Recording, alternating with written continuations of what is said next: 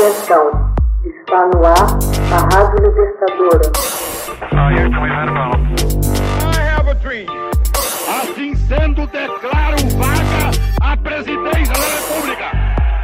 Começa agora o Hoje na História de Ópera Mundi.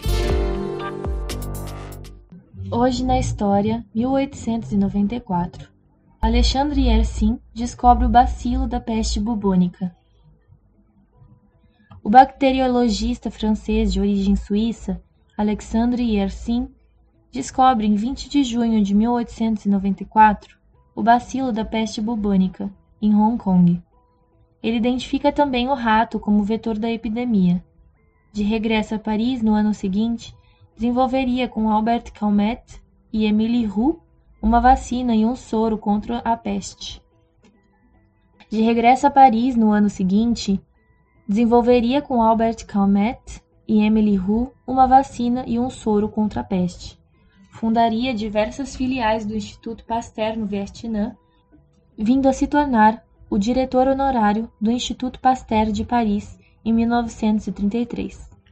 Yersin nasceu em 1863 em Lavaux, Canton de Vaud, na Suíça. Entre 1883 e 1884, Estudou medicina em Lausanne, Suíça, e depois em Marburgo, na Alemanha, e em Paris. Em 1886, ingressou como assistente no laboratório de investigação Louis Pasteur na École Normale Supérieure, a convite de Émile Roux, participando do desenvolvimento do soro contra a raiva.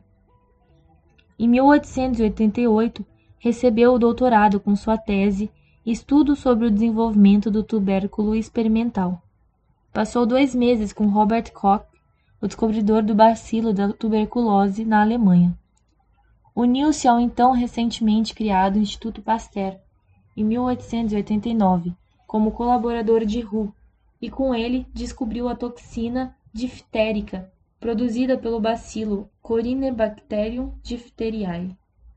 Para poder estudar medicina na França, Yersin solicitou e obteve nacionalidade francesa em 1888.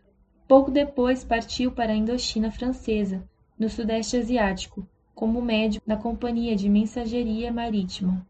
Em 1894, Yersin foi enviado, a pedido do governo francês e do Instituto Pasteur, a Hong Kong, a fim de pesquisar a epidemia que ali se espalhava. Numa pequena cabana próxima ao instituto, tendo ao seu lado o cientista japonês Kitazato Shibazaburo, fez sua grande descoberta ao patogênico causador da peste. Demonstrou pela primeira vez que o mesmo bacilo estava presente tanto no rato quanto no ser humano, sublinhando assim a possível via de transmissão. Esta importante descoberta foi comunicada à Academia Francesa de Ciências no mesmo ano, por seu colega Émile Duclos, num documento intitulado A Peste Bubônica em Hong Kong. A partir de 1895 até 1897, Yersin aprofundou seus estudos sobre a peste bubônica. Em 1895, regressou ao Instituto Pasteur, em Paris, e com Émile Roux, Albert Camus e Armand Borrell, preparou o primeiro soro antipeste. No mesmo ano, regressou à Indochina, onde instalou um pequeno laboratório em Natrang, com a finalidade de fabricar o soro.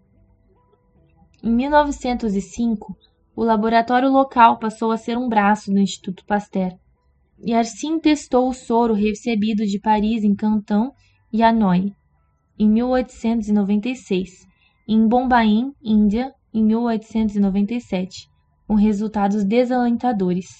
Tendo decidido ficar em seu país de adoção, Participou ativamente na criação da Escola de Medicina de Hanoi em 1902 e foi seu primeiro diretor, até 1904. E assim interessou-se também pela agricultura, tendo sido pioneiro na cultura de seringueiras, importadas do Brasil. Com este propósito, obteve em 1897 uma concessão do governo para estabelecer uma estação agrícola em Suoi-do.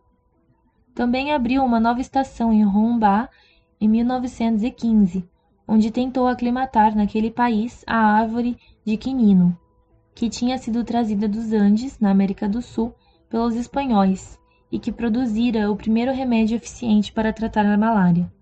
Em 1934, foi nomeado diretor honorário do Instituto Pasteur e membro de sua junta de administração.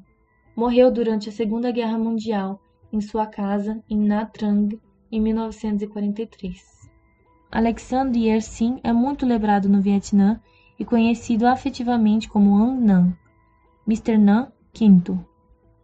Depois da independência do país, os logradouros públicos em sua honra mantiveram o nome.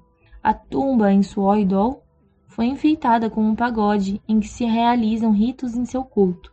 A casa de Yersin em Nha Trang é hoje um museu, e o epitáfio em sua tumba descreve-o como um benfeitor e humanista, venerado pelo povo vietnamita. Em Anoá, um liceu francês leva seu nome. Hoje na História, texto original de Max Altman, organização Haroldo Cerávolo, locução Camila Araújo, edição Laila Manoeli. Você já fez uma assinatura solidária de Opera Mundi? Com 70 centavos por dia, você ajuda a imprensa independente e combativa. Acesse www.operamundi.com.br/apoio.